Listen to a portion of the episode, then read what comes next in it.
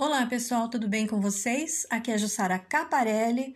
Eu sou especialista em comunicação estratégica e hoje vim conversar contigo sobre endomarketing, ok? E para a gente entrar um pouco neste universo do endomarketing, eu gostaria de trazer um exemplo da indústria 4.0 e o seu ambiente cada vez mais colaborativo. Agora, você que faz parte de, uma, de um outro setor da economia, seja ele serviço, seja ele comércio, agroindústria, não importa. Fique comigo até o final deste podcast, porque muitas coisas que eu vou dizer aqui podem ser aplicadas aí na sua empresa por você que é gestor, empreendedor, aspirante a empreendedor. Tudo bem?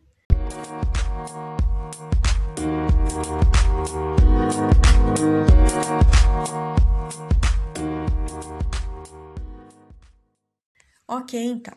Bem, gente, para eu entrar um pouco nessa questão do que vem a ser indústria 4.0, principalmente para você que não faz parte desse setor, eu vou entrar um pouquinho nessa história. Prometo não me delongar muito para que a gente entenda como é que essa comunicação interna é, evoluiu para o que nós temos hoje. Tudo bem? Então vamos lá. A primeira revolução industrial ocorreu lá na Europa, ok? Entre os séculos XV e XVIII. E naquela época havia o quê? Havia o aprimoramento das máquinas a vapor, criação de tear mecânico e tudo mais. Ok? Então imagine que as pessoas estavam saindo das zonas rurais, vindo para as cidades começar esse trabalho, certo? Então, você já parou para imaginar como era a comunicação interna naquela época? Bem, gente, era uma via de mão única, concorda comigo? Porque a preocupação era tornar tudo isso cada vez mais eficaz e assertivo, diferente do que havia na zona rural, concorda? Então, esses ambientes eram praticamente organismos vivos em busca de resultados muito estruturados, certo? Ok. Na segunda revolução industrial, aconteceu ali por volta do século XIX, só terminou durante a Segunda Guerra Mundial, já havia o que naquela época? Aqui já havia energia elétrica, motores elétricos, combustíveis de derivado de petróleo, certo? E esse desenvolvimento das indústrias químicas e de aço também estavam acontecendo. Então, aqui, nesse ponto da história, as empresas já estabeleciam um certo diálogo corporativo ok? Iniciava-se a comunicação interna um pouco mais aberta. Claro que não igual aos dias de hoje, ok? Ok. A terceira revolução industrial aconteceu em meados do século XX e é mais próximo do que hoje nós vivemos. Por quê? Porque houve o avanço da eletrônica, dos sistemas computadorizados, robóticos, principalmente na manufatura, e havia uma interconexão de todas essas esferas para que o processo industrial fosse muito mais perfeito, ok? Ok. Agora vamos então pensar na indústria 4.0, ou seja, a quarta revolução industrial. Bem, para que ela ocorresse, a gente tem que lembrar que houve o surgimento da internet, certo? Claro que ela foi criada em 69, mas só se popularizou em 90. Mas, gente, a comunicação nunca mais foi a mesma certo? Neste período da internet, nós estamos considerando a chamada evolução do relacionamento humano. Imagine você. Concordam comigo?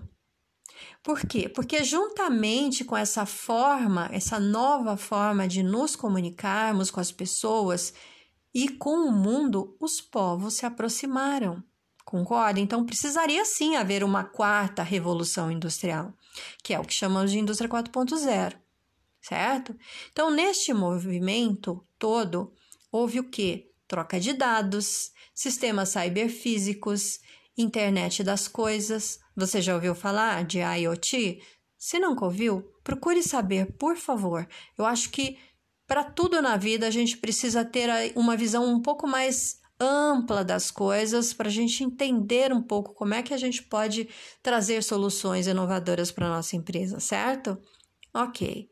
O que mais que acontecia? Os processos de manufatura eram descentralizados e tudo, tudo isso é, é um sistema digital, físico e biológico, transformando a forma como vivemos, como nos comunicamos e como agimos. Gente, isso não aconteceu no passado. Eu estou falando aqui com verbo no passado, mas isso é o que está acontecendo exatamente agora. A quarta revolução industrial está acontecendo neste momento em que vivemos, tá? Neste novo paradoxo, tá? Enquanto nos aproximamos cada vez mais das pessoas que estão longe e nos distanciamos cada vez mais das pessoas que estão perto, somos levados a nos transformar junto com essa comunicação menos informacional e mais colaborativa, concordo?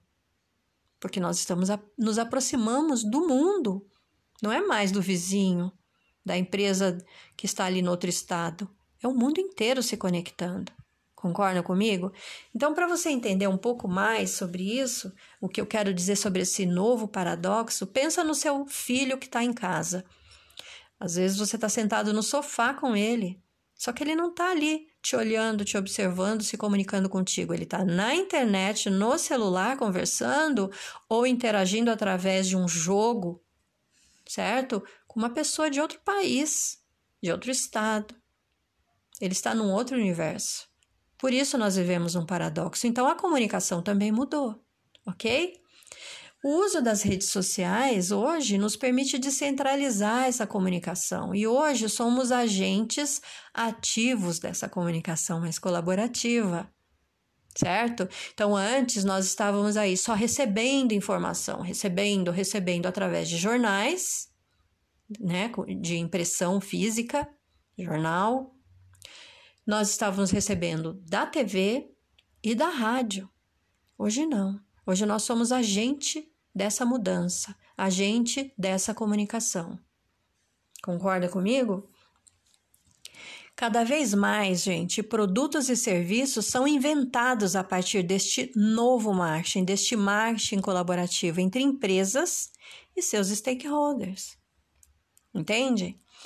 O ambiente interno não é mais tão interno assim, mas agentes da mudança. As pessoas saem do ambiente departamentalizado e buscam ambientes modernos e propícios a essa colaboração.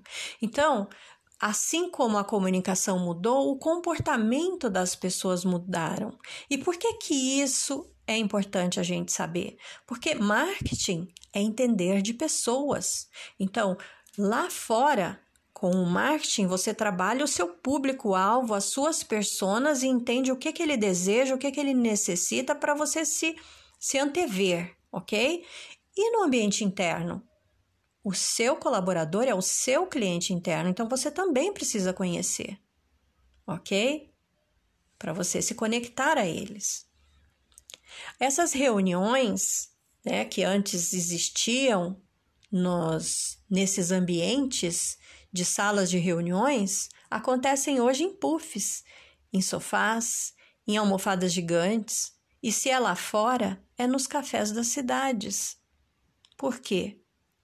Porque essas baias e salas individuais de escritórios departamentalizados deram espaço, gente, para ambientes coloridos, modernos, arejados, porque o ambiente precisa ser mais colaborativo. Concordam? Essas mesmas pessoas, lembra que eu falei que o comportamento mudou? Mudaram também sua forma de viver. Então, até as suas alimentações são muito mais saudáveis hoje. Elas querem espaços para descanso, querem ambiente informal, querem deixar os sapatos dentro do guarda-roupa, porque o que vale mesmo é o conforto dos tênis, das bermudas para trabalhar. Seja em home office ou dentro da empresa. Por que isso, gente? Porque quanto tempo a gente passa dentro de uma empresa? Concordam comigo? Ok, hoje estamos num momento de home office. Mas você já parou para pensar? Então é isso. Hoje não existe mais essa história de pendurar a chuteira, jogar um martelo, tirar o paletó do, do cabide para irmos para as nossas casas, pensar na empresa só no outro dia. Hoje não existe mais isso, como acontecia lá nas primeiras revoluções industriais, certo? A gente vê muito isso nos filmes antigos. Acabou. Fazemos grupos de WhatsApp para reuniões, participamos de videochamadas com uma, duas, cinco, dez pessoas pelo Hangout, pelo Zoom, pelo Skype, por onde quer que seja, gente. Usamos as nossas redes sociais para postar, sim, mas também para informar, para interagir, de dentro do metrô, da sala da nossa casa, de dentro do carro. Hoje não existe mais essa história de hora comercial. Concordam comigo? Fazemos lives no Facebook, no Instagram e agora também no LinkedIn. Criamos canais de comunicação para vídeos através do YouTube, sem contar com os webinários que estão cada vez mais conhecidos e utilizados por todo mundo que tem algo a dizer e como temos algo a dizer, certo? Então, esse comportamento todo mudou. Concorda? Os ambientes projetados no trabalho pode até não, é, pode até não ter como referência o Google, tá? Sua empresa pode ser um pouco mais tradicionalista. Mas a interatividade na comunicação, ah, isso eu tenho certeza que mudou. Não é verdade? Portanto, gente, sem sombra de dúvida, existe agora muito mais comunicação e cada vez mais colaborativa. Porque se antes as empresas precisavam incentivar pessoas a participarem de seus programas, dos seus projetos, dos seus processos, hoje precisamos pensar em como administrar tudo isso. Imagine o acúmulo de informação que existe nisso tudo. Certo? E essa comunicação com o público interno, com o seu colaborador, se tornou uma forma de informá-lo de comunicá-lo, mas também de motivar, de engajar, entende? E fazemos isso em prol de quê, afinal de contas? Deles mesmos. E lógico, gente, do nosso negócio. Então, essa comunicação hoje é muito mais complexa e precisa ser mais organizada, mais estruturada e sim, mais dinâmica, cada vez mais dinâmica não é isso? Uma coisa é certa: no meio disso tudo, a tão aclamada comunicação não só precisa, como deve ser de mão dupla. Ok? Para isso é preciso, primeiramente, que essa informação toda não exista. É, sem informação não existe sem com, é, comunicação. Concorda? É, repito, é, sem informação não existe comunicação, certo? Precisa haver informação. Mas não é só isso. Ela precisa ser atrativa, porque hoje o acúmulo de informação é muito grande, de comunicação é muito grande.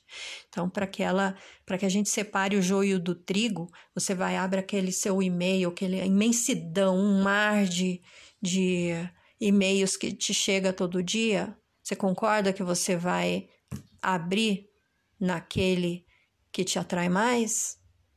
É isso. Mais que isso, além de atrativa, ela precisa que seja distribuída de uma forma correta. Concordo? Estruturada. Então precisa sim haver um canal oficial de distribuição de informação aí na sua empresa. Né? Porque Senão as pessoas se perdem no meio dessa loucura de informações. E não é só isso, gente. O líder precisa fazer parte disso tudo, ok? Entenda, qualquer mudança no ambiente corporativo é necessário que seja de cima para baixo, de dentro para fora. Então, fazer marketing, gente, é fazer endomarketing.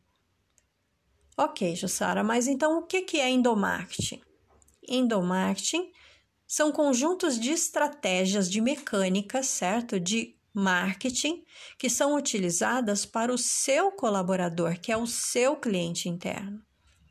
Essas mecânicas que são realizadas através de marketing de incentivo precisam ser capazes de que, então, com tudo isso que eu falei, de chamar a atenção do seu colaborador para engajar por meio de práticas que você necessita nesse momento.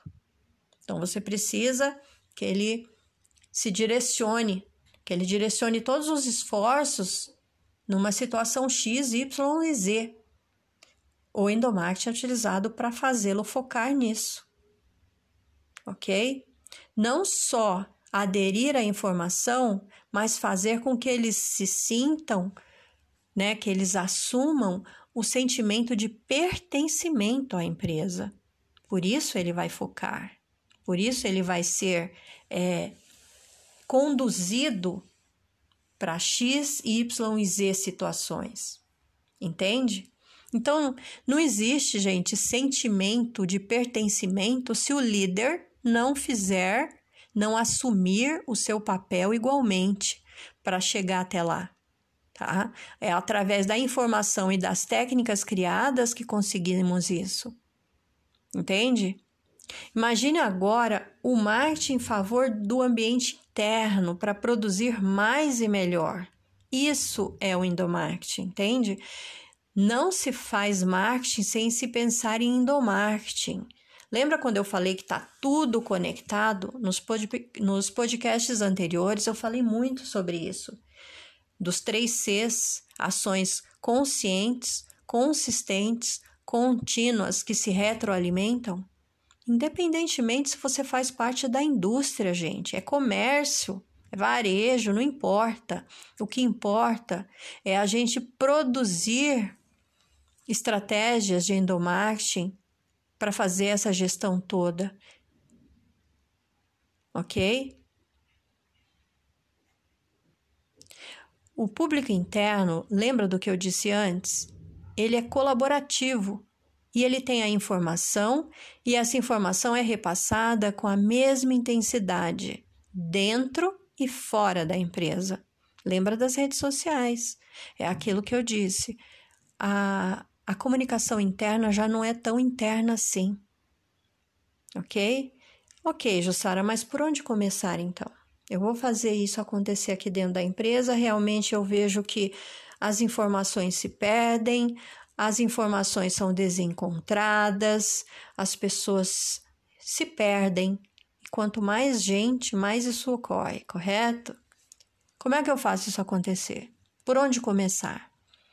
Bem, gente, sempre que eu vou em uma organização apresentar o meu trabalho, seja de marketing ou de endomarketing, eu faço sempre a mesma pergunta para o gestor, ok?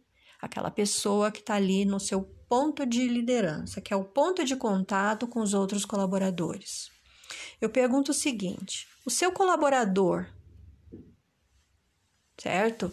Ele compraria e usaria aquilo que a sua empresa produz?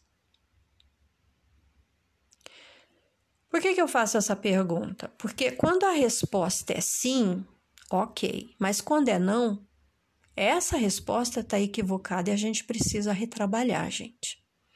No ciclo de vida de um produto ou de serviço, um indivíduo, seja ele qual for, em algum momento se torna comprador, tá? Se você não pensa assim, eu volto a dizer, você está com a estratégia equivocada. Entendeu? Posso até, gente, eu como consumidora, não querer ou não precisar comprar determinado produto para levar para minha casa. Talvez eu não tenha necessidade dele, correto? Mas eu posso comprar a ideia e o fabrico com muito mais gosto. Entende? Então, para você entender um pouco do que eu estou dizendo, eu quero te trazer um exemplo que é o que certa vez Joaquim dos Santos, encarregado de chão de fábrica de uma empresa que eu estava fazendo um trabalho de endomarketing, me disse: Jussara, quando eu compro a ideia É fato, eu trabalho mais e melhor, engajo as pessoas que trabalham comigo. Eu dissemino mais e melhor essas informações sobre aquele produto. Principalmente porque eu entendo daquele produto. Conseguiram perceber? Então, gente, todos nós somos consumidores, seres que, para satisfazer, precisamos adquirir um sentimento que nos leva à autoestima. É por isso que compramos. Exatamente por isso que compramos. É feio dizer isso? Não, a gente compra para elevar a nossa autoestima. Entende? Sendo feio ou não, o fato é que somos levados a isso, gente. Então, por que diabos o seu colaborador não desejará o seu produto ou serviço? Pensa sobre isso.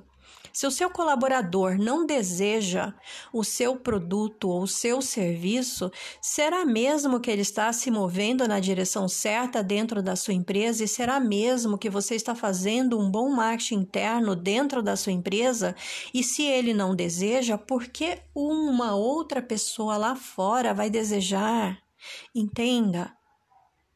Ok? Então, proporcione ao seu colaborador o mesmo nível de experiência que você tende a oferecer para o seu cliente lá fora. Essa é a forma mais eficaz de fazer isso acontecer. Considerar o seu colaborador como um cliente. E é por isso que em Indomarte nós falamos de cliente interno. Certo? Tá bem, não, eu entendi, mas como fazer isso? Você vai precisar adotar mecânicas de marketing para esse seu público interno. Porque a gente precisa evidenciar essa experiência com a sua empresa, com os seus produtos e com os seus serviços, ok? E essa experiência traz o grau de pertencimento, e pertencimento faz com que ele se desenvolva dentro dela. Se desenvolva com paixão, gente. Concorda que a gente faz tudo quando a gente está apaixonado por algo? A paixão move montanhas. Bem, gente, eu espero que vocês tenham gostado deste podcast. Se você gostou, conte comigo para aprofundarmos nesse assunto. Nós vamos voltar a esse assunto mais vezes, mas especificamente sobre esse, podemos nos aprofundar um pouco mais. É importante isso, gente, para o seu employer branding aí na empresa, para o seu endomarketing, para o seu marketing, para as suas vendas. Tá bem? E se você gostou, compartilhe em suas redes sociais, porque poderá servir para mais pessoas, tanto do seu convívio social como do seu convívio profissional, tá bem? E não deixe de exprimir a sua opinião pessoal, isso é muito importante para mim tá bem? Então, por favor, me siga nas redes sociais, eu vou ter um prazer enorme de ter esse contato um pouco mais próximo com vocês, ok? Gente, o Ford Brave é para os corajosos. Ele traz soluções inovadoras e tecnológicas para a sua empresa, para que você, como gestor, como aspirante a empreendedor como empreendedor possa aplicar na sua empresa para que ela cresça, apareça e se desenvolva cada vez mais. Então, por isso, nós estamos aqui juntos, ok? Então é isso. Eu espero que tenham gostado e vejo, aliás, e me esperem num próximo podcast na quinta-feira que vem. Tudo bem? Um abraço para vocês e tchau, tchau.